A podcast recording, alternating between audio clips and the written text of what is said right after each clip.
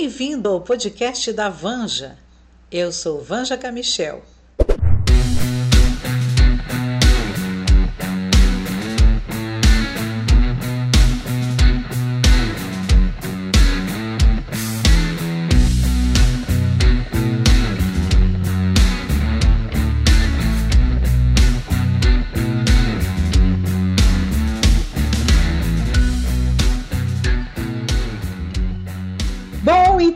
Hoje eu estou aqui com a Carla, que é especialista nesse assunto. Uh, e eu gostaria muito que você ficasse bem à vontade, Carla, para gente, para você falar, né? Uh, esse assunto que é tão delicado e que as pessoas antes tinham medo de falar. Uh, desde imprensa, desde escola, desde família, era uma coisa assim que tinha que guardar em segredo e não se deveria falar. Estamos vivendo um outro momento, e eu creio que com a pandemia também e a mudança né, de comportamento, e enfim, dos terapeutas, tem uma nova visão sobre falar é, esse assunto que é essa fragilidade das pessoas que têm depressão e que desencadeiam uma série de problemas emocionais que pode levar até a autolesão, né? E e suicídio. São assuntos que uh, lembro que eu trabalhei muitos anos em escola e que quando acontecia qualquer coisa nisso não se podia tocar no assunto. Era a vida que segue, vamos lá. E essas coisas ficavam no meio do caminho e não ficavam resolvidas. Eu vejo que nem na cabeça dos professores, nem das famílias e nem dos alunos ficava algo assim. Então é com muita honra que eu te recebo hoje aqui para falar, que eu acho que a gente precisa falar sim, uhum. né? E abertamente, porque isso também é uma maneira de cuidar, de acolher e de prevenir. Exatamente. Então, fique bem à vontade. Então tá, obrigada pelo convite, Vanja, né? Bom estar tá aqui contigo falando, né, de, de cuidado, né? Falando de cuidado, assim, com adolescentes, com jovens, né? Uh, falando um pouco assim do que tu trouxesse, essa questão da depressão, do que, que pode acarretar, né? Enquanto a gente fala disso, a gente fala de saúde mental, né? De como buscar saúde mental, né? Mas para a gente buscar saúde mental, a gente pode, precisa saber também quando isso não está bem, né? Quando existe alguma coisa que está afetando essa saúde mental. Então, saúde mental é bem-estar, né? É um bem-estar psicológico, bem-estar social, é bem-estar né, econômico. A gente está bem em todos os sentidos. Né? Então, é muito fácil né, alguma coisa interferir nesse bem-estar. Né? É muito uh, tênue assim, esse, esse limite assim, do que, que nos faz tão bem e de que coisas que podem interferir nessa, nesse bem-estar e nessa saúde como um todo.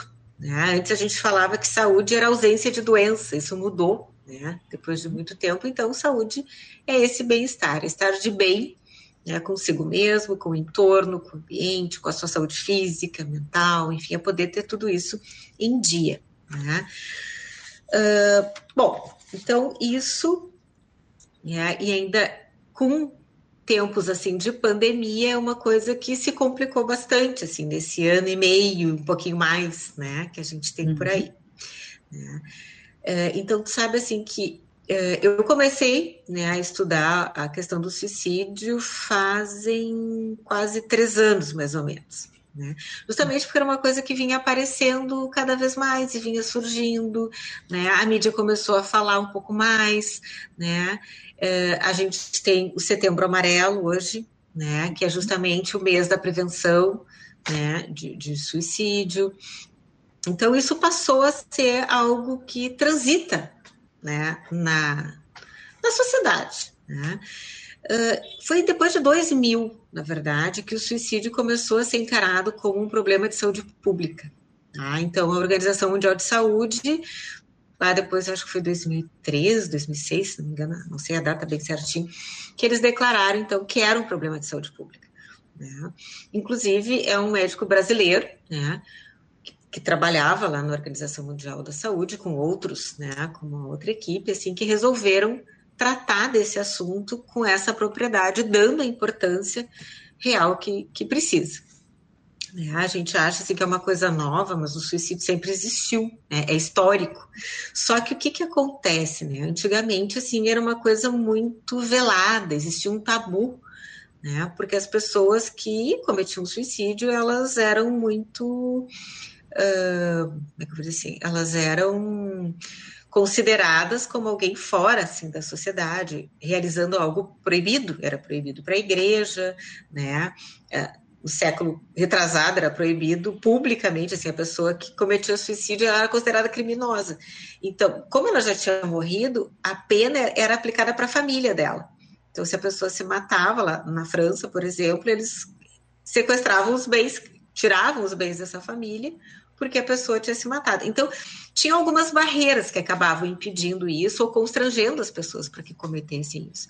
Então, as pessoas acabavam não tendo um velório decente, não podiam ter um enterro com a sua família, de acordo por causa da religião, enfim. Então, o tempo foi passando essas questões foram mudando, e hoje, assim, a gente entende muito mais, né, dos problemas que afetam a saúde mental, a gente tem mais recurso para isso, a gente consegue vê que isso é um problema que afeta né, a sociedade como um todo, o mundo inteiro. Né, gente, assim, isso é um, é um problema mundial. A autolesão vem junto, né, que também é outro problema assim que atinge o globo, né, de uma forma bem impactante, assim, e principalmente os jovens, né? Então, assim, a autolesão, ela é muito, uh, assim, estatisticamente falando, ela atinge principalmente, assim, adolescentes, né? Maior grau as meninas né, do que os meninos. E o suicídio tem aumentado numa faixa etária assim, que vai de 15 a 29 anos.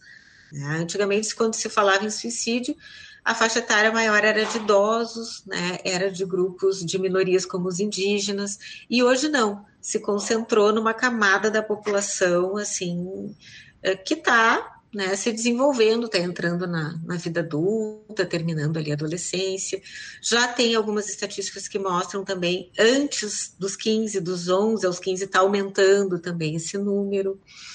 Infelizmente, né, as Américas ainda não conseguiu baixar esse índice. Então, a gente tem um índice elevado né, de, de mortes assim, por suicídio em toda, todas as Américas, assim, maior do que hoje na Europa, na Ásia, enfim, na África. E isso é uma coisa que tem preocupado cada vez mais. Né? Então, por isso a importância também de poder falar sobre isso. Né? E uma das estratégias assim que a própria Organização Mundial da Saúde coloca é falar, né? É falar sobre isso de uma maneira responsável, falar sobre isso, né? Como um problema a ser tratado, a ser visto né? e não ser tratado como um tabu, porque isso inibe as pessoas de poder buscar ajuda. Né? Uhum. Então, no momento que tu conversa sobre essas situações, tu abre esse, essa possibilidade das pessoas buscarem ajuda, de serem escutadas, né? E de daí poder realmente tomar alguma medida mais assertiva em relação a isso. Sim. Por exemplo, uh, se, se, os, se pais, uh, ou se as pessoas da família veem uh, que o filho ou a filha está deprimido, está uhum. triste, né? Uh, muitos que eu vejo assim fingem não ver, melhor não ver, não dar bola, ou colocar em atividades para sair dessa, ou então tem aquele caso dos amigos quando sabem e mais assim, ó, é segredo, né? Eu estou fazendo isso ou eu já pensei nisso, eu já pensei em me matar, ou eu estou me cortando, eu estou me uhum. machucando, mas assim, ó, não conta para ninguém, né? Quando isso é, é, é, pedido, né? Como se você gosta de mim, você não vai contar, né? É, e, e, ali é um risco, né? Que quem guarda o segredo é um risco grande, né? Então, sobre isso, assim, o que, que tu pensa, o que, que poderia ajudar, né? O que, uhum. que a uhum. pessoa deve fazer, né, nesse caso? Tá. Bom, primeira questão assim, em casa, né? Como é que a gente é, percebe, né, que o adolescente está com problema nesse sentido? O adolescente, eu digo assim, inicia para ti, tu pensa em torno de 10, 11 anos ou acima de 11? Acima de 12, né? A acima gente considera, de 12. Assim, a gente considera a adolescência assim, a, a critério, né, dos 12 aos 18. Né? Só que a gente sabe que vai um pouquinho antes, um pouco depois, é, é uma coisa que se estende, depende muito, assim, né? De cada, cada jovem, né? Ou de cada geração também, às vezes estende um pouco mais. Hoje a adolescência é um pouco mais estendida, né? Teoricamente é de 12 a 18, né? Mas a gente sabe que se estende aí um pouco mais, essa entrada na, na vida adulta, ela demora, né? Um pouquinho mais, assim. Né? Uhum. Então, ah, como perceber isso, né? É, tem uma diferençazinha um pouco, assim, quando a gente fala em criança, né, e adolescente, assim, com depressão, às vezes não é algo tão escancarado como no adulto, assim, que já tem aquele, aquele desânimo, a falta de prazer de fazer as coisas, a tristeza, afeta o sono, afeta a alimentação, afeta a memória, né, a pessoa fica realmente muito ensimesmada, às vezes, é, a depressão ela pode surgir por uma irritação muito grande, né? Então, o jovem fica mais irritadiço, ele começa a, a não querer mais interagir com os outros, né? Começa a se isolar um pouco mais, começa a baixar o desempenho na escola, né? Então, esses são detalhes, assim, que tem que estar mais atento. Né? Uhum. Né? Então, aquilo que ele fazia com um grupo de amigos não quer mais, prefere ficar em casa, prefere ficar no seu computador, ficar no seu canto. Claro, hoje com a pandemia, né, a tendência é ficar em casa mesmo, né, na, na tela, como se diz. Né? Uhum. Mas, assim, a gente sabe que para uma pessoa né, eh, que está com, com, mais condições, digamos assim, ela vai usar a tela até para se relacionar com as outras pessoas, né, de uma forma, né, assim, proativa, assim, de jogar, de conversar, de fazer grupo, enfim. Né, uh, enquanto uma pessoa que se sente mais frágil, que se sente né, muito afetada por um momento de crise, como a gente está passando, é, ela pode deixar a interferência vir de outro sentido, assim, né? Ficar muito presa a redes sociais, vendo muito o que está bom no outro e achando que para ela está tudo ruim, né? Uhum. Então, essas coisas que a gente tem que estar tá atento, assim, né? Quando a autoestima está muito baixa, né? Uh, a situação familiar também não está boa, né? Começa a acontecer muitos, muitos atritos, às vezes o jovem acaba né, se culpando, às vezes por isso, não entendendo o que está acontecendo, acaba se retraindo mais. Né? Uh, o fato de não ter esse convívio na escola também com os, com os iguais, assim, com as pessoas da mesma idade, também é uma coisa né, que prejudica, assim. Então, é, é, aquela tendência assim, ficar sem energia, fica mais inquieto, fica mais parado, mais irritado, né? Baixo desempenho, desmotivado, não tem prazer mais de fazer as coisas, pode aumentar muito de peso, pode diminuir muito de peso num, num curto espaço de tempo, uhum. né? Esse isolamento dos amigos, da família, do entorno, né? Então, isso assim tem que é, é como observar, né? Ansiedade muito alta também, né? A Sim. pessoa não, não, consegue esperar as coisas, né? Ou tem muitos medos. Então, são coisas que tem que estar atento, assim. Quando, né, a, a segunda pergunta, digamos assim, que tu fizeste, né? Quando o jovem fala para um amigo, fala para outra pessoa e pede segredo. Uhum, aquilo é, tô pensando em me matar. Ou, Sim. Ai, não conta para ninguém, mas eu tô me cortando. Uhum. Ou, ai, eu fico ouvindo vozes, né? Uhum. Eu, é, eu, eu sinto que eu não, não quero mais ficar aqui. Eu tô super, mas não conta para ninguém, né? É, eu, eu, eu, considero assim, a gente considera que isso é um pedido de ajuda, né? Uhum. Porque assim, a pessoa ao mesmo tempo que ela não quer mostrar, ela está dizendo, olha, eu estou pensando isso. Alguém precisa parar essa pessoa, né? Uhum. Porque assim, a gente está falando de algumas coisas mais extremas, assim, né? Que é uh, suicídio, autolesão. Então, assim, existem dois tipos de autolesão, né? A autolesão que pode ter uma intenção né, de, de morrer, e a autolesão que não tem intenção de morrer, que é aquela com cortes mais leves, são, são ferimentos que não tem muito risco de morrer. Carla, é, explica, por exemplo, para quem está nos ouvindo, o que, que seria autolesão? O que, que é, porque muitos uh, não conhecem ou desconhecem isso. Também ah. como que a família pode ver e saber se os filhos estão uh, passando por isso, né? Que é um momento de muito sofrimento, né? Que eu vejo. É. Então, assim, autolesão, antigamente chamava de automutilação, né? Uhum. Automutilação a gente considera, existe uma diferença agora, porque começou a se estudar muito, né? Como começou a crescer, então começou a se estudar e se diferenciar, assim. Automutilação é algo assim que realmente mutila, é a pessoa tirar uma parte, né? Uh, tirar um pedaço de si ou tirar uma parte de si. Então é algo mais grave em casos mais graves. Né? Uhum. Aí já são transtornos mais graves, não é uma coisa comum, assim, não é uma coisa que a gente observa com mais um, frequência. Né? O que a gente vê mais frequente é o que a gente chama de autolesão, que é a pessoa se autoagredir, né? através assim de arranhões, de, de esculpir coisas na pele, beliscões, uh, cortes pequenos, né? E isso tem uma frequência né? Isso se repetir, né? Se repete em algumas vezes, né? Então, por que que isso acontece? Né? Pode ser queimadura, pode ser cutucar ferida para não deixar sarar. Então tem vários tipos assim de autolesão. Né? E esses cortes eles ficam cicatrizes, eles não, ficam. né? Ficam pro, pro resto da vida, ficam marcados, né? Os braços, as pernas, né? As em, mãos. Em geral, é, esses, esses machucados são em locais que as pessoas não podem ver, tá? Sim. Então, por exemplo, na mão é mais difícil.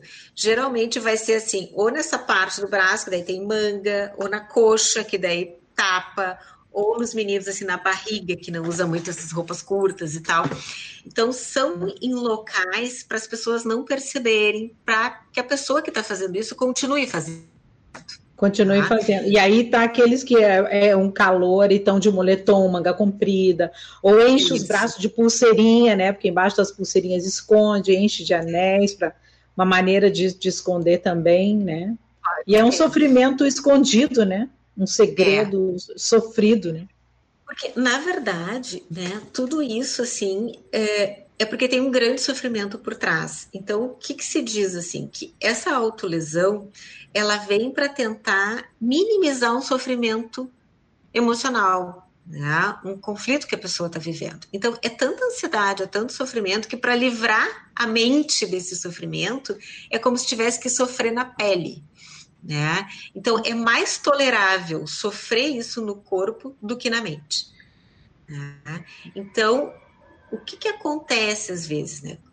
É que nem uh, usar uma substância, assim. Isso vai gerar um alívio momentâneo, né? Só que depois vai gerar medo, vai gerar mais culpa, vai gerar uma tensão emocional muito grande, né? E como tu disseste, vai ficar marca, né? E aí isso gera, né? Para tentar fugir disso, acaba às vezes levando a um outro corte, a um outro machucado, a outro, uma outra situação.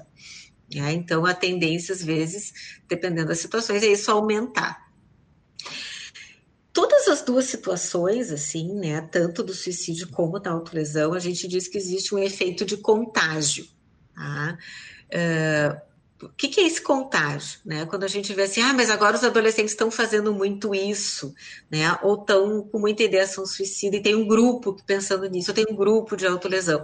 Exatamente né? É porque o, o, o, jovem ele se olha no outro e vai dizer, ah, se está dando certo, então para o fulano, quem sabe se eu fizer, vai resolver para mim também, né? Uhum.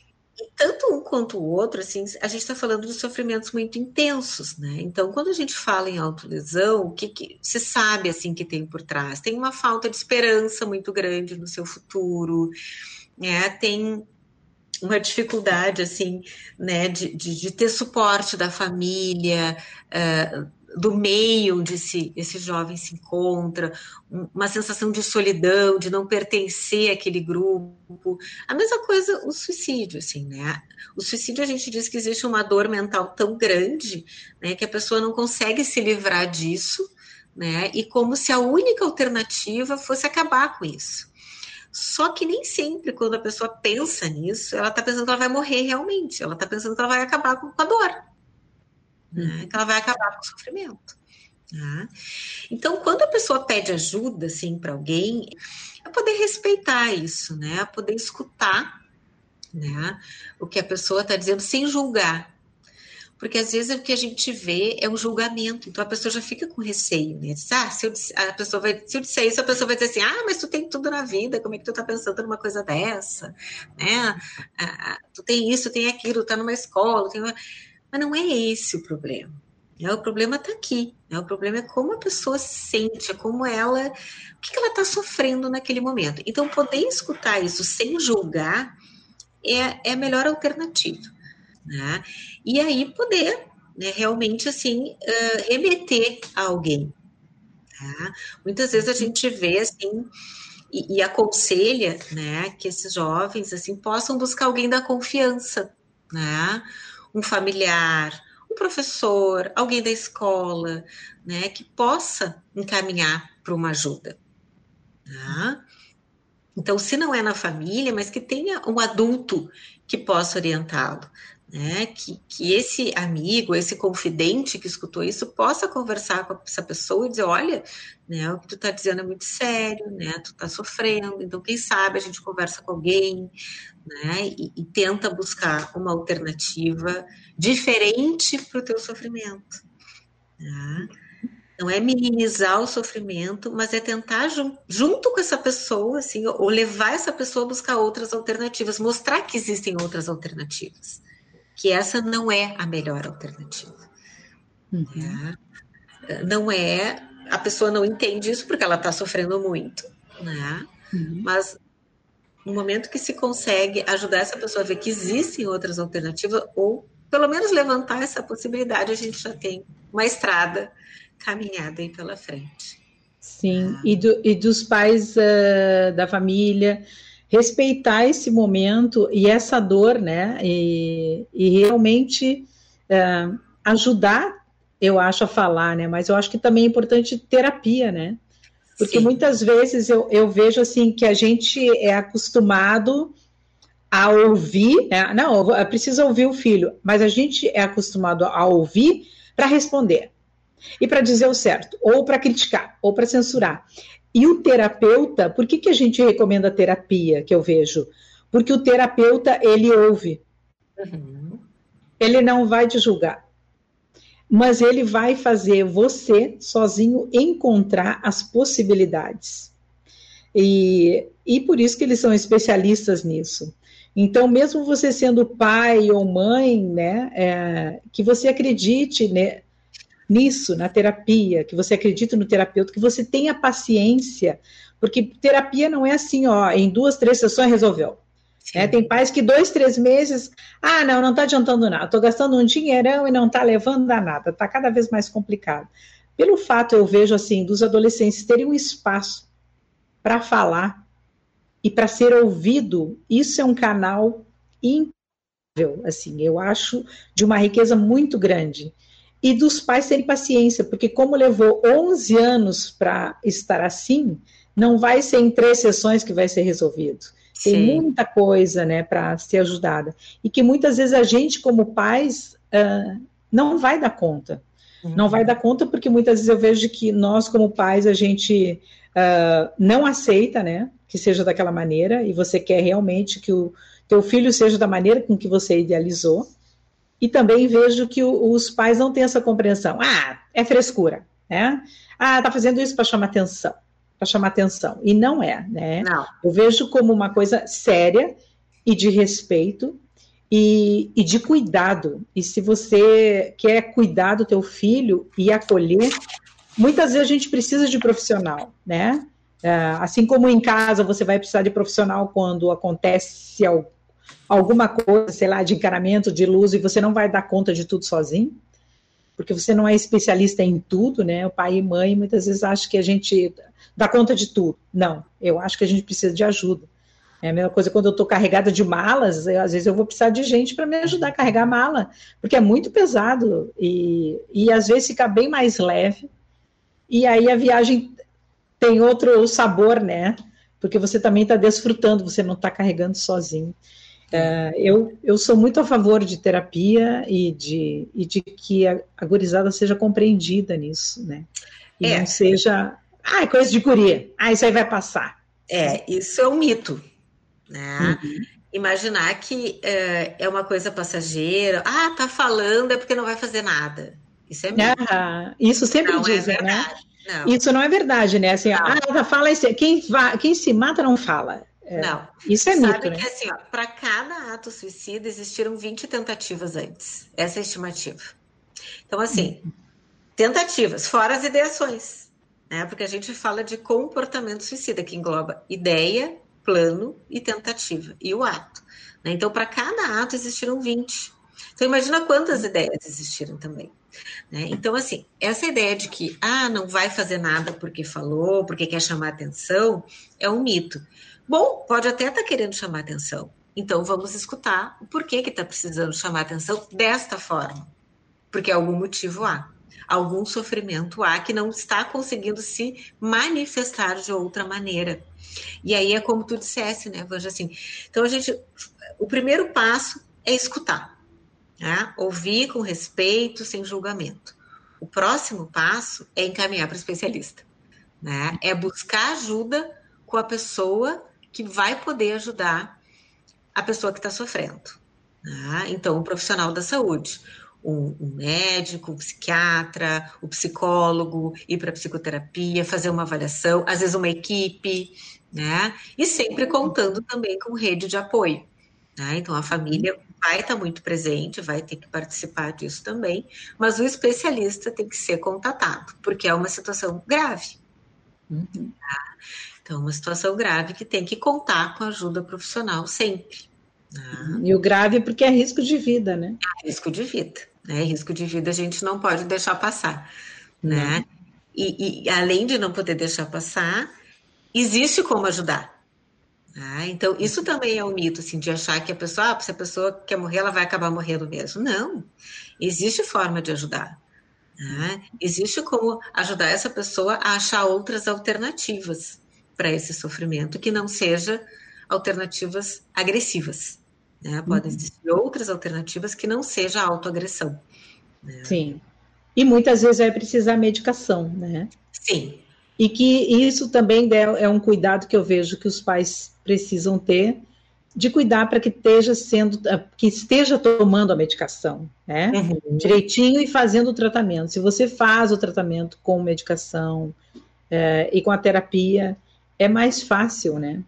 Mas é. lembrando que terapeuta não vai dar lição de moral e também não, não vai ficar te censurando, é, é outra história, né? Para isso que estudaram tanto e sabem como conduzir. O que a gente não sabe, que quando a gente, eu vejo que quando a gente é pai e mãe, a gente acha que a gente é pedagogo, que a gente é médico, que a gente é dentista, a gente é tudo. O filho precisa só de mim e mais nada. Não, é. meus anjos. Eu digo para os pais, não, né?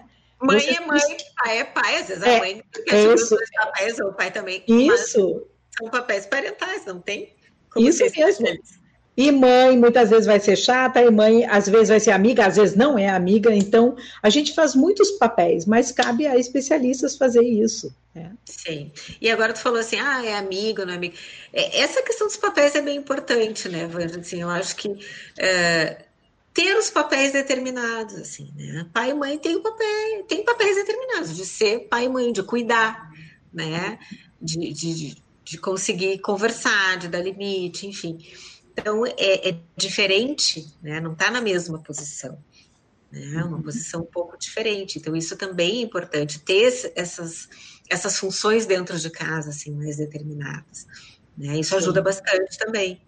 Sim. Isso ajuda bastante. E para a gurizada que está ouvindo, ó, pai e mãe tem que dar limite, sim. Porque lá fora vocês vão encontrar que tem limite, tem limite para. Tem locais que você pode com tal roupa, outros tu não pode. Tem locais que você tem que ter um tipo de comportamento, outros não pode, porque lá vai ter limite, que se você não fizer daquela forma, você vai ser chamado a atenção por autoridades e por pessoas que não têm o mesmo amor e carinho do pai e da mãe. Então, respeitem o limite. Se o pai e a mãe sabem, eles sabem por que estão dizendo não. E é importante você ouvir o não, para você também saber botar limite para as pessoas na tua vida. Tu, tu também dizer não para elas quando você não acha legal alguma coisa. E né? para si mesmo. Para é. si mesmo, né? Sem querer, às vezes a gente, sem querer, porque eu quero dizer assim, não é que tu vá escutar sempre o que o outro diz e vai repetir isso, mas a gente acaba internalizando isso Sim. e sabendo os nossos próprios limites, né? E sabendo até onde a gente gente pode ir se a gente tem esse, esse conforto de alguém também nos dizer isso. Lá fora é diferente, né? A realidade se impõe. E às vezes é essa imposição dessa realidade fora de casa, fora do ambiente, que vai assustar muitas pessoas. Né? E isso acaba gerando muita ansiedade. Né? Esse excesso de ansiedade, esse excesso assim de, de, de de, dor, digamos assim, que vem de fora, acaba né, fragilizando a pessoa que já tem uma certa fragilidade. Então, não é que as pessoas vão reagir da mesma maneira. Não, cada um vai reagir de uma maneira diferente. Todo mundo é diferente, vai reagir de uma maneira. Mas, se a pessoa já está um pouco mais fragilizada, o que vem de fora vai ser muito pior, né? vai ser muito mais assustador. Né? E às vezes é diante desse susto assim que a pessoa acaba se retraindo ou fugindo para uma, uma situação assim uh, por não conseguir lidar, acaba sofrendo muito e tentando achar uma alternativa para esse sofrimento. Né? Sim. Carla, uh, deixa eu te perguntar. Por exemplo, eu vejo que a gente está vivendo. Nunca se falou tanto em ansiedade, né? As pessoas ansiosas.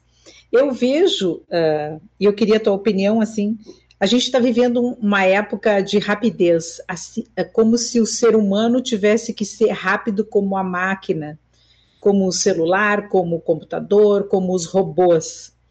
E aí esquecem que nós não somos robôs, nós somos humanos, nós temos sentimentos.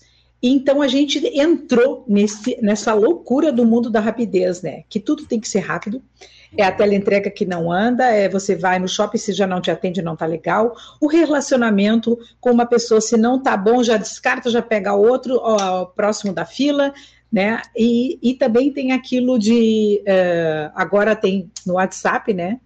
Para você ouvir a conversa, a pessoa fala muito devagar, tu bota no 1,5 ou no 2. Aí a voz da pessoa fica ro robotizada. Então, as pessoas não têm mais paciência e tudo tem que ser rápido. O professor que é devagar para explicar não presta, não é bom. Uh, os cursos online é tudo rápido, então aprenda, aprenda isso em uma aula, né? Fique jovem numa aplicação, você vai ficar jovem. E tudo, tudo passo de mágica, passo de mágica, rapidez. E o que eu vejo é que, o que tudo que é feito rápido é mal feito. Nem sempre é bem feito, mas ele é bem feito com rapidez quando é máquina quando é celular, quando é computador, quando é robô. O ser humano tem emoção, ele tem sentimento, o que a máquina não tem. Né?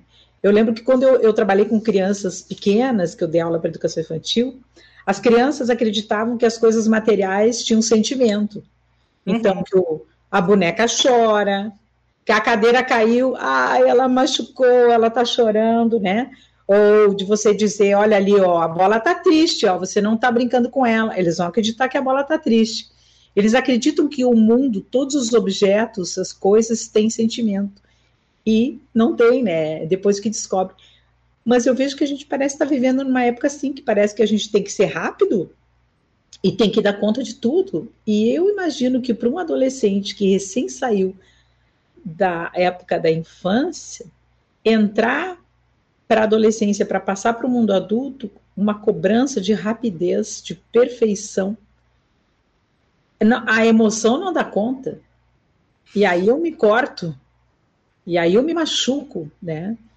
É, então, tu, assim, sabe, é, é, tu sabe que tem né, uh, alguns estudos já sobre isso, assim, principalmente assim, na área da filosofia. Então, uhum. uh, e tem alguns filósofos assim, que eu gosto de, de ler, assim, então tem um que está bem atual agora, que é o um filósofo sul-coreano, né, que, que trabalha em Berlim, que se chama Byung-Chul Han, e ele tem um livro chamado A Sociedade do Cansaço, né, e ele fala justamente disso, né?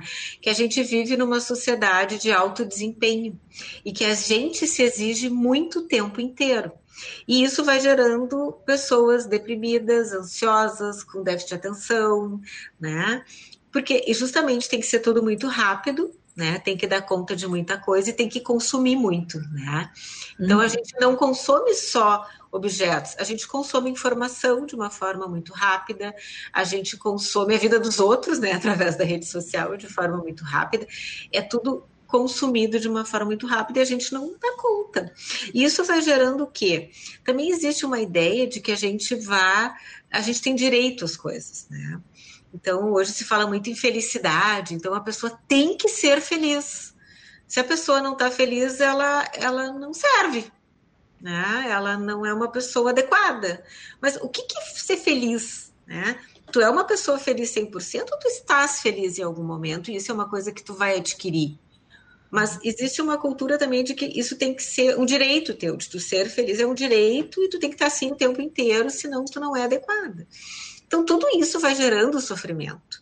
Né? E, essa rapidez vai gerando também uma intolerância quando as coisas não funcionam. Tá? Então, é, é, também tem uma dificuldade de se frustrar. Né? Então, se não deu certo aqui, eu já vou para outro lado. Se não resolveu em, em uma sessão, é porque tem coisa melhor. Então, assim, isso vai levando como se tudo tivesse que vir de fora. E, na verdade, é a gente que tem que conseguir dar conta dessas coisas. Né? Mas é o que, o que se vende, como tu dissesse. Ah, beleza, vai chegar em duas sessões. Então, o que se vende é essa rapidez, né? Como se tudo fosse resolvível num passo de mágica, só que não. E aí, quando a pessoa se depara com esse não se resolveu, é muito frustrante. Né? E lidar com essa frustração é muito forte. Né? Tu tem que estar preparado. Então, poder lidar com a frustração, poder lidar com essa realidade, exige né, que eu tenha condições de fazer isso. Né? Quanto mais frágil eu for, mais difícil de lidar com tudo isso. Mais difícil de lidar com essa realidade, com essa sociedade, com esse cansaço, com essa. Né? Então, existem vários autores que falam disso também, mas assim. É... Quanto mais difícil isso, mais sofrimento, mais adoecimento. Né? Então, ansiedade é a doença do século. Né? Ansiedade, depressão, TDAH, né, que é o déficit de atenção e hiperatividade. Tudo isso são coisas que vão aumentando gradativamente em função das, das, do mundo que a gente vive hoje. Né? Então, a gente vai mudar o mundo para ele voltar a ser o que era? Não, mas a gente vai ter que achar formas de lidar com isso e de ajudar as pessoas a lidarem com isso. Né? De, de formar pessoas que tenham condições de enfrentar essa realidade que mudou né? e que, que vai continuar mudando, né? Eu Sim. sou otimista nesse sentido, porque eu digo assim: o ser humano é o ser mais adaptável que existe. Uhum. Né? Então, a tendência é a gente conseguir se adaptar. É claro que tem pessoas que vão conseguir fazer isso com mais facilidade, tem pessoas que vão ter dificuldade de fazer isso. E aí, quanto mais dificuldade, mais ajuda vão precisar. Não quer dizer que não vão conseguir, mas elas precisam de ajuda, elas vão precisar de, vão precisar de um amparo maior, vão precisar do acolhimento da família, vão precisar de um profissional, né, que possa, um especialista que possa ajudar a, trilhar esse, esse caminho. Vão precisar de amigos, vão precisar de um grupo parecido, né? Uhum. Porque quando uh, há problema de depressão, ansiedade, tudo isso aí, a família adoece também, né? Uhum. Então não adianta a família fazer quando, quando você vê alguém que está se afogando, ficar jogando várias boias. Né? Você tem que ensinar a pessoa a nadar, mas você vai mandar lá para um professor de natação. Uhum. Né? Não adianta você querer jo se jogar junto com ela ali no meio das boias e ensinar a nadar, porque uh, vocês podem afundar juntos, né? E, e, é muito mais sofrido, né? Então é, é isso que não adianta a gente ficar jogando boia para os filhos, os professores das escolas jogando boia para os alunos, a direção da escola. Eu acho que vocês têm que mandar para a escola de natação, você tem que mandar para o terapeuta e para pessoas que é. entendam como lidar. Né? Imagina, três anos para estudar suicídio, né? Uh, e, e, quanta coisa né, se estudou para poder ajudar as pessoas. Então, não é assim um conselho ou fala alguma coisa que vai mudar, né? Eu é. me preocupo muito com os adolescentes porque eu, né, a, eu tenho uma peça que fala para eles, Sim. que fala a linguagem deles, e porque eu via muito isso que quando você é criança, desde os bebês, né, é o chá de fralda, é ver qual sexo vai ser.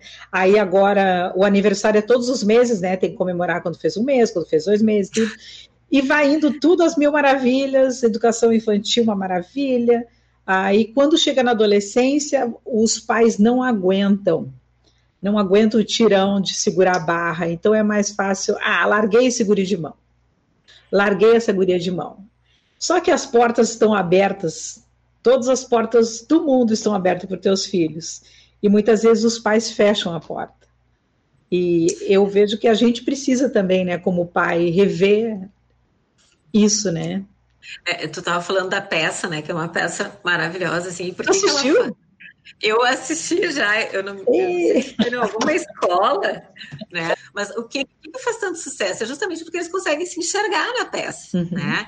Existem várias cenas que eles se enxergam ali, eles conseguem ver que aquilo existe, né? E que eles se identificam com aquelas situações uhum. que acontecem. Isso dá um não certo só, tipo, não tô sozinho nessa. Tem mais. Exatamente, exatamente. Dá um alívio, né? Não tô sozinho e opa, vou ver o que, que dá para fazer né? Vou conversar com alguém, vou ver o que, que dá para fazer, né? E uma outra coisa assim, que, pensando um pouco nos pais também, né?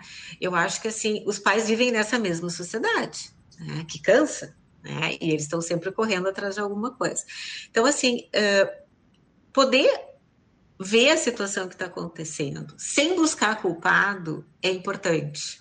Né? Porque o que acontece às vezes é que é difícil para a família ver o problema, porque isso gera muita culpa. Ah, mas então o que, que eu errei? Né? Quem é que errou aqui para o fulano ser assim? O que, que eu fiz de errado? O que, que tu fez de errado? Não, não, não olhe o culpado.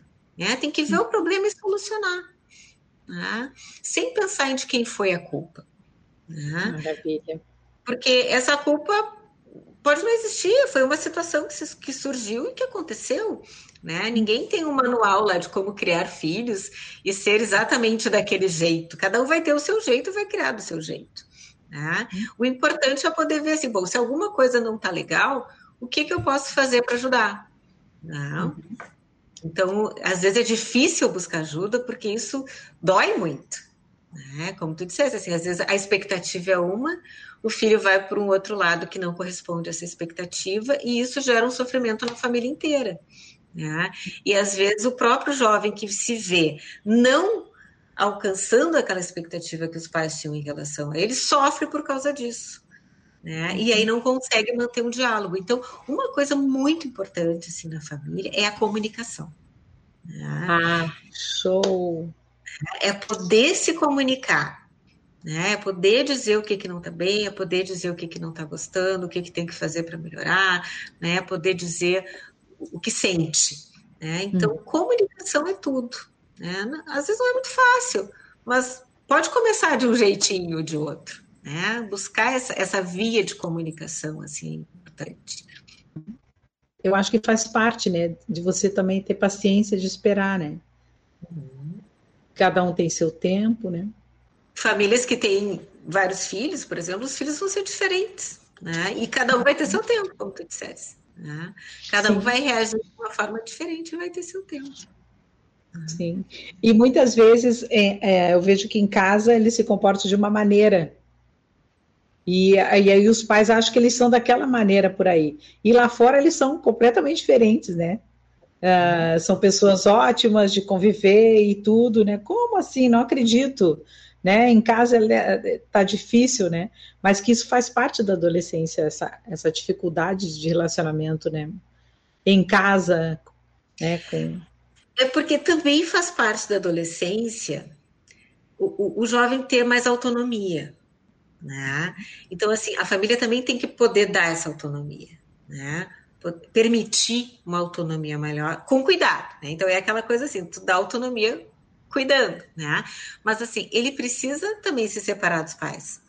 Né? O jovem também precisa se construir, construir a vida dele. Né? Então, poder se separar, por isso que às vezes dá aquela briga, né? Ah, sabe, passando, porque tu não vive a minha vida. Então, dessas, desses atritos assim com a família, porque o jovem está naquela briga de querer se separar, né?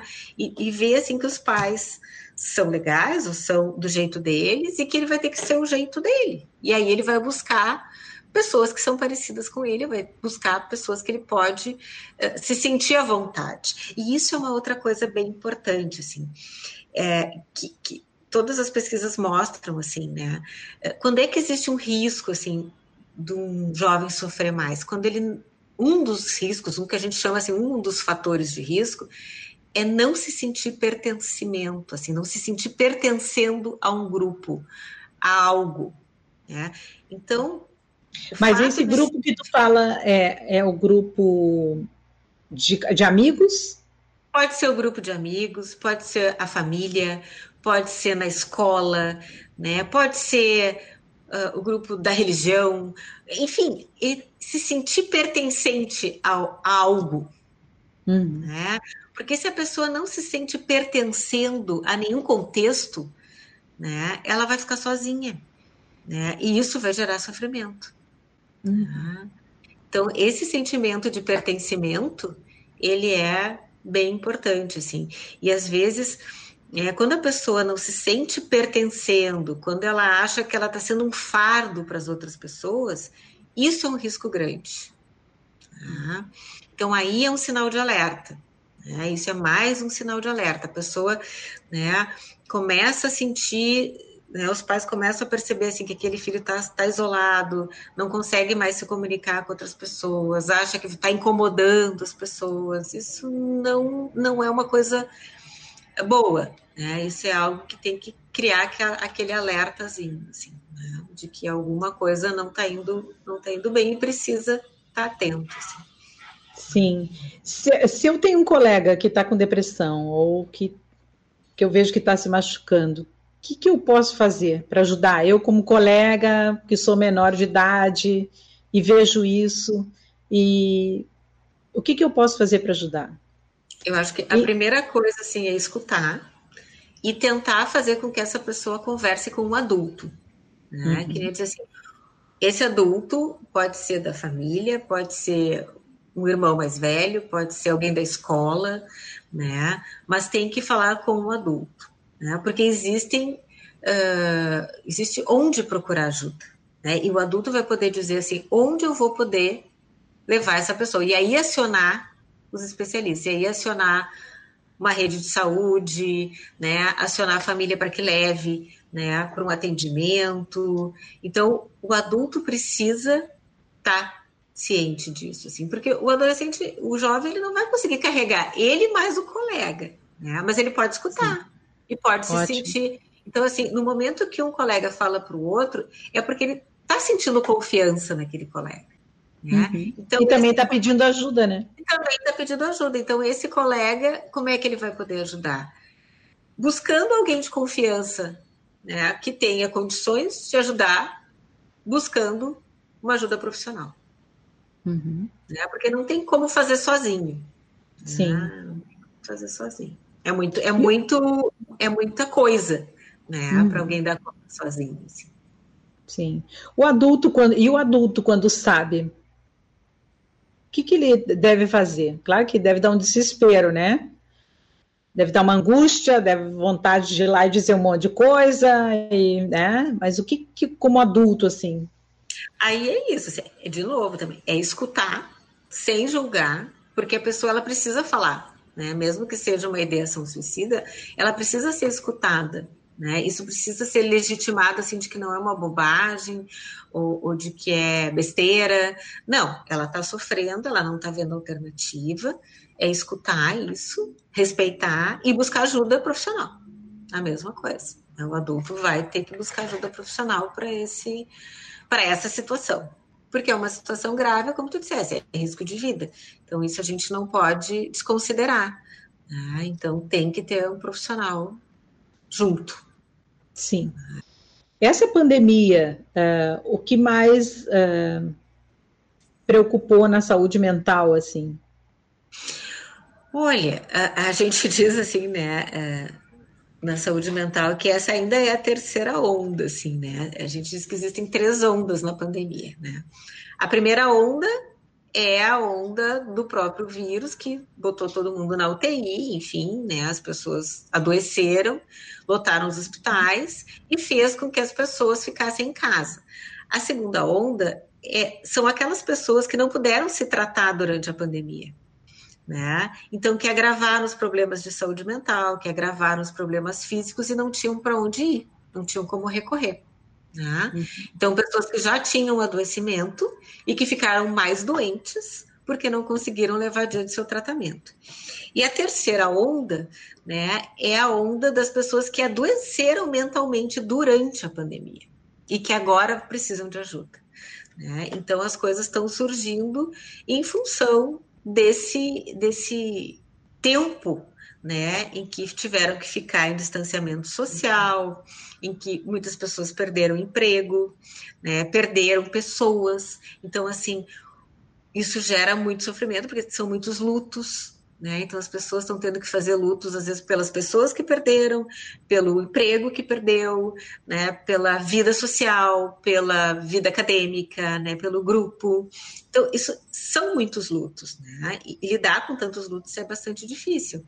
Então, assim, o que a gente vê, assim, uh, na prática, assim, é isso, assim, o um aumento da ansiedade, né, um aumento, assim, nos quadros de estresse, né, de, de, de depressão, é um agravamento desses quadros. Tá? Então, pessoas que já tinham vão ficar piores, pessoas que não tinham e começam a sentir isso em função do que aconteceu, tá? e, e, isso começa a aparecer cada vez mais, assim. Então, a gente, é como se a gente estivesse vivendo agora essa terceira onda, assim, as coisas começaram a aparecer mais. Uhum. Né? Começaram a surgir agora mais.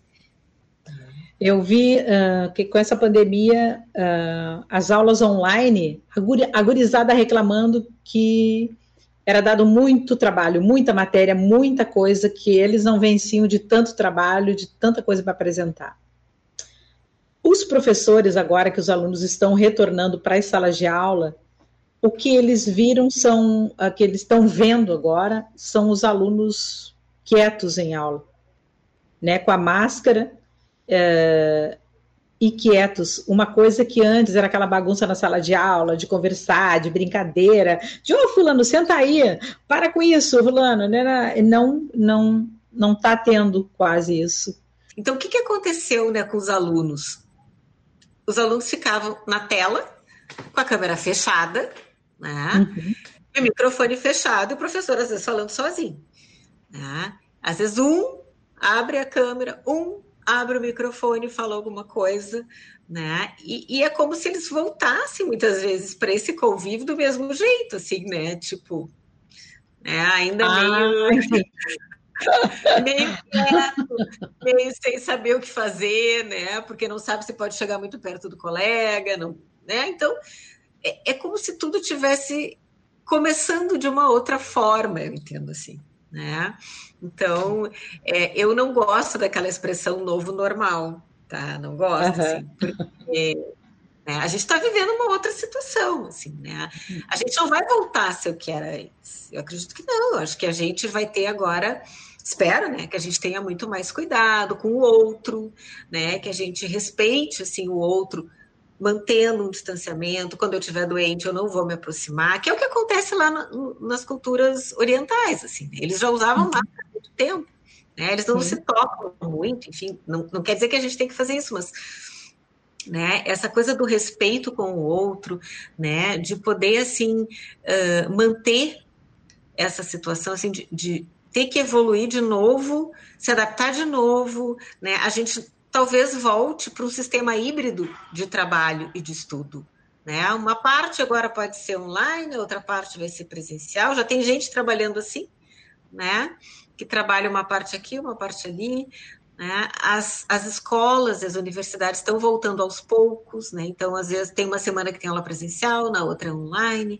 Então, assim, é, é um movimento lento de, adapta, de readaptação, né? E eu acho que a gente tem que também, é como tu disseste, tem que esperar agora para ver como é que isso vai refletir. Né? Uhum. Quando é que as pessoas vão se sentir à vontade de novo com elas mesmas, né? E com os outros. A gente vai se adaptando a isso de uma forma talvez também mais cuidadosa. Né? Uhum. Com certeza. Não acho de todo, todo ruim, assim, eu acho que, que é, é, é um se experimentar de novo, ver como é que a coisa vai andar, é aos poucos, né? Eu acho que faz parte, assim, da adaptação. Sim. Eu gostei muito do convívio das famílias no início da pandemia, porque eu acho que a gente vivia num mundo muito louco que ninguém tinha tempo. Era trabalho, era trabalho. E o sonho, eu via muitas imagens de famílias nas redes sociais, fazendo a janta, né, fazendo pão caseiro, fazendo coisas em casa, proporcionando momentos, né, a janta, fazendo um piquenique no pátio de casa, assim, curtindo, né? Como se fosse, ai, coisa boa, agora a gente tem tempo para isso, né? Depois passou, mas foi esse início ali porque a gente achou que ia durar o quê? 10, 15 dias. Então estava todo mundo muito feliz, desfrutando a família, esse momento lindo, né? Depois mudou, né? Mas que a gente lembre desse início e desses momentos lindos e de continuar proporcionando mesmo agora, né? É, tem, tem os dois lados, né? Como eu digo assim, tem esse, essa coisa boa, que para muitas famílias foi bom, né? Uhum. Tem muita gente que nem quer voltar para o trabalho porque quer ficar mais em casa com os filhos. Sim, é, deu uma parada, né? Mas tem os, o outro lado, né? Que é aquele lado assim que é muito difícil ficar em casa. Né? Que a família ficar junto é muito difícil. Então, assim, teve um número crescente de separações, assim, foi muito grande o número de separação de casal, né? Então, aumentou também muito o número de violência doméstica, aumentou muito a estatística de alcoolismo, de uso de, de outras substâncias, né? Então, assim, uh, para aquelas situações, né, que estar confinado uh, foi muito difícil, né? Isso gerou um problema, né? Mas quem conseguiu, como eu disse, aquela pessoa que tem uma condição melhor, assim, de se adaptar, de desfrutar, né, da, das coisas, pôde aproveitar mais, pôde jogar com os filhos em casa, pôde, como tu disse, fazer piquenique, né, pôde organizar o seu trabalho, né, e organizar o tempo que estava também com, com os filhos. Então isso isso foi muito bom, né? Isso foi, muito bom mesmo. Sim. Carla, e fala para nós agora. Depressão tem cura? Ou ela vai e volta? Tem, né? Então a gente acredita nisso, né? Todo profissional de saúde mental acredita muito nisso. Assim, existe uh, tratamento, né? Então o tratamento, assim, melhor tratamento que a gente diz é o tratamento combinado. É poder, dependendo da depressão, claro, né? É poder usar a psicoterapia aliada à medicação. Né? Uhum. Então, só que como tu dissesse, isso não é uma coisa que vai curar em uma, dois meses. Uh, isso é uma coisa que vai durar um tempo e vai depender muito também da pessoa. Então, assim, o que, que é curar um problema de saúde mental? Né? É com aquela, quando aquela situação da pessoa passa a não ser um problema para ela e para os outros. Né? Uhum. Quando a pessoa consegue estar bem do jeito que ela é e os outros deixar os outros também em volta e os outros também perceberem que ela está bem, que ela está conseguindo viver uma vida coerente, né, uma vida produtiva, uma vida de relacionamento que ela consegue trabalhar, enfim. Uh, então isso é o ideal e isso o tratamento proporciona né? Claro, às vezes, né, existem situações em que volta um sintoma ou outro, ou volta uma situação ou outra, depende do que a pessoa enfrenta. Então, como eu disse, assim, tem pessoas que são estão mais fortalecidas para enfrentar as coisas. Tem pessoas que são mais frágeis. A pessoa mais frágil vai precisar um pouco mais de ajuda para se fortalecer para enfrentar as coisas da vida. No momento que ela se fortalece e consegue enfrentar as coisas da vida, a tendência é que ela vá. Né? E no momento que ela não estiver bem, ela vai dizer: opa, não estou muito bem, vou voltar lá para o meu tratamento. Que ela consiga fazer essa leitura dentro dela mesma. Então, esse é o ideal, assim, e esse é o caminho que se busca. Né? Que a pessoa ela mesma consiga disparar o seu alerta. Né? Ó, oh, não estou bem, vamos ver o que, que eu vou fazer comigo agora. Né? Sim. Então, isso é sinal de saúde também. E show! Eu entrevistei uma Carla, que é a Carla El, que é atriz é, é, e mora agora em São Paulo. Ela foi do adolescente há muitos anos atrás e eu gostei muito de uma coisa que ela falou, que a terapeuta dela falou para ela, uh, que a vida é como um, um eletrocardiograma. Enquanto você tem os altos e baixos, você está vivo. Uhum. Porque quando estabiliza, né, é quando não existe mais vida. Então, é isso aí para a gurizada que está ouvindo, para os pais. É nas, nas baixadas que a gente ganha força para levantar, né? Porque quando um barco, quando uma onda levanta um barco, parece que todo mundo levanta junto. Então, se as pessoas que estão com depressão não tão legal conseguirem subir e ficarem bem, todo mundo fica bem junto. E ela mais tarde vai poder ajudar os outros que também não estão bem a encaminhar, né? Uhum. para ficarem melhores, porque as pessoas que estão com a saúde mental legal é, faz bem para elas e para todo mundo em volta, né? Sim. E uma pergunta assim, uh, teve muita muita gente fez terapia online, né? No Sim. caso da história. E, e como que foi isso? É legal fazer ou enfim, é melhor presencial? Dá para fazer? É, porque é, muitas sabe? pessoas moram longe, não têm acesso. Tu e... sabe que isso era uma discussão antes, né? É, bem intensa até, né? No meio psi, assim, que a gente diz. Uhum. Só que a gente teve que se adaptar, como tudo, né? Uhum. E aí é, a gente foi, foi pesquisar, foi trabalhar sobre isso e se viu assim que é possível sim, ah, é possível, e tem pessoas que hoje mesmo, os terapeutas voltando para o presencial, tem pacientes que continuam online. Ah, uhum. Então, às vezes até tem pessoas, por exemplo, que têm problemas de, se, de sair de casa. Ah, tem pessoas que têm um tipo de ansiedade que não permite que saia de casa, ou que uhum. se locomova, né? Fazer terapia online é, é a melhor coisa. Né? Então, tudo vai depender de, do caso da situação, né? Antigamente se atendia só pacientes, por exemplo, a pessoa viajava, né, ia morar no exterior ou ia fazer alguma coisa fora e aí atendia online. E hoje, né, com essa necessidade de manter os atendimentos, de manter o cuidado com as pessoas, né, se viu a possibilidade de sim, de se poder manter o atendimento online, né?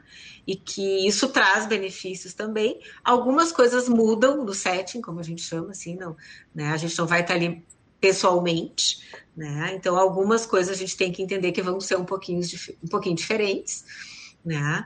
Mas eh, tem funcionado, tem funcionado. Algumas adaptações foram feitas, né? Questão do espaço, uh, de, de, de, regras, assim, de como é que tem que ser, como é que liga a câmera, como é que se coloca, enfim.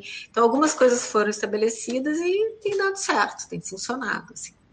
Isso é muito bom, né? Até o pessoal que mora no interior, eh, que muitas vezes não tem terapeutas lá, né? E até para pais que de repente trabalham e não tem, ah, não tenho como levar o filho até lá.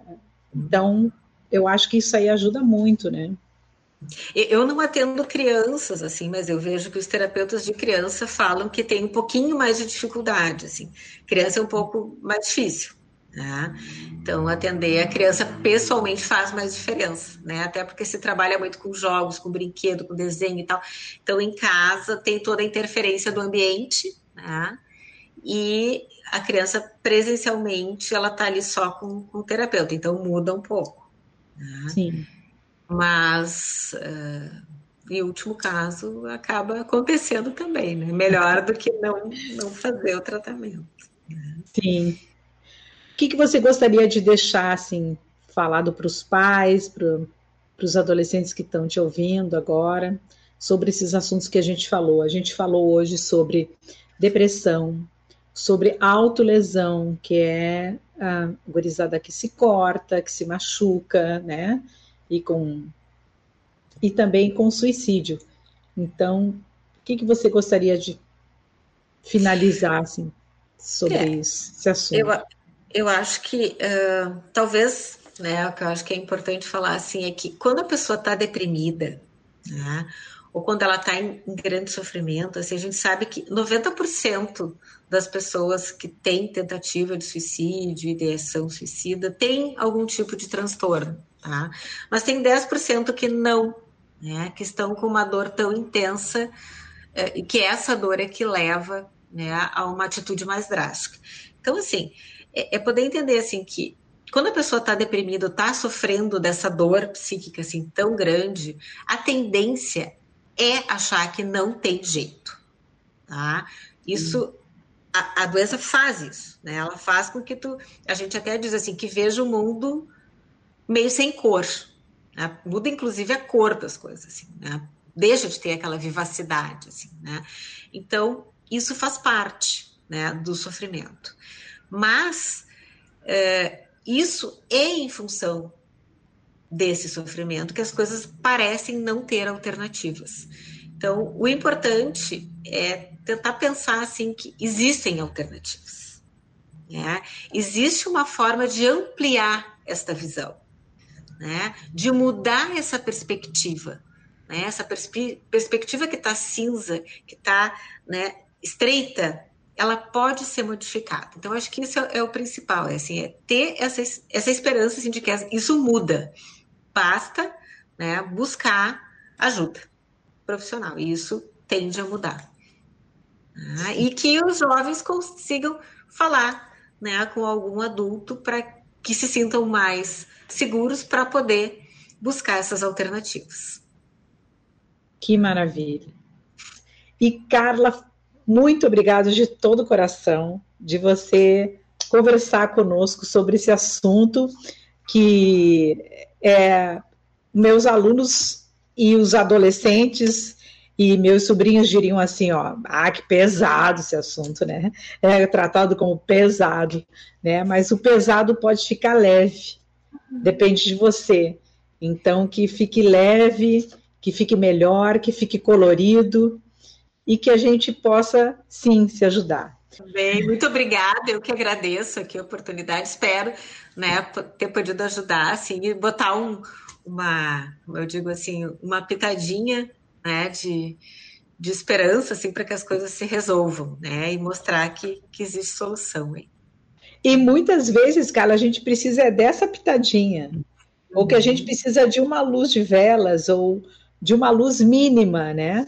Um, um, vagalume parece que dá um brilho diferente na noite, se você vê um, né? Parece que ele alegra, ó, oh, tem luz. Então, tem luz sim, tem ajuda sim. Você não está sozinho, você que está nos ouvindo aí, você não está sozinho nessa. Você pode pedir ajuda. Ajuda é bom. Não tente dar conta sozinho de tudo. Vamos dividir esse peso, né? Vamos ajudar. E isso vai fazer a vida ser mais leve, a vida ser mais feliz. Muito obrigado pela tua participação. Um carinho muito grande e um abraço. Um abraço também. Tudo de bom e obrigada.